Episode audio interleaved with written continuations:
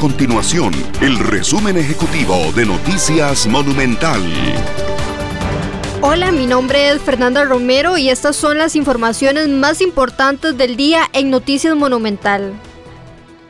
Al 8 de octubre, el país registra 1.331 casos nuevos de COVID-19, de los cuales 339 son por nexo epidemiológico y 992 por laboratorio, para un total de 84.828 casos confirmados. También se contabilizan 51.782 personas recuperadas y por otra parte 568 personas se encuentran hospitalizadas y 197 de ellas en una unidad de cuidados intensivos. Para hoy se reportan 16 lamentables fallecimientos y en total ya se contabilizan 1.040 muertes relacionadas con COVID-19.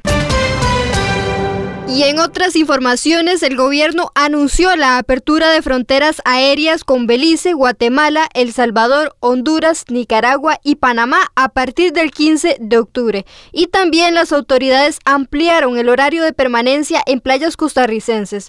De lunes a viernes el horario será de 5 de la mañana a 10 de la noche y el fin de semana será de 5 de la mañana a 8 de la noche.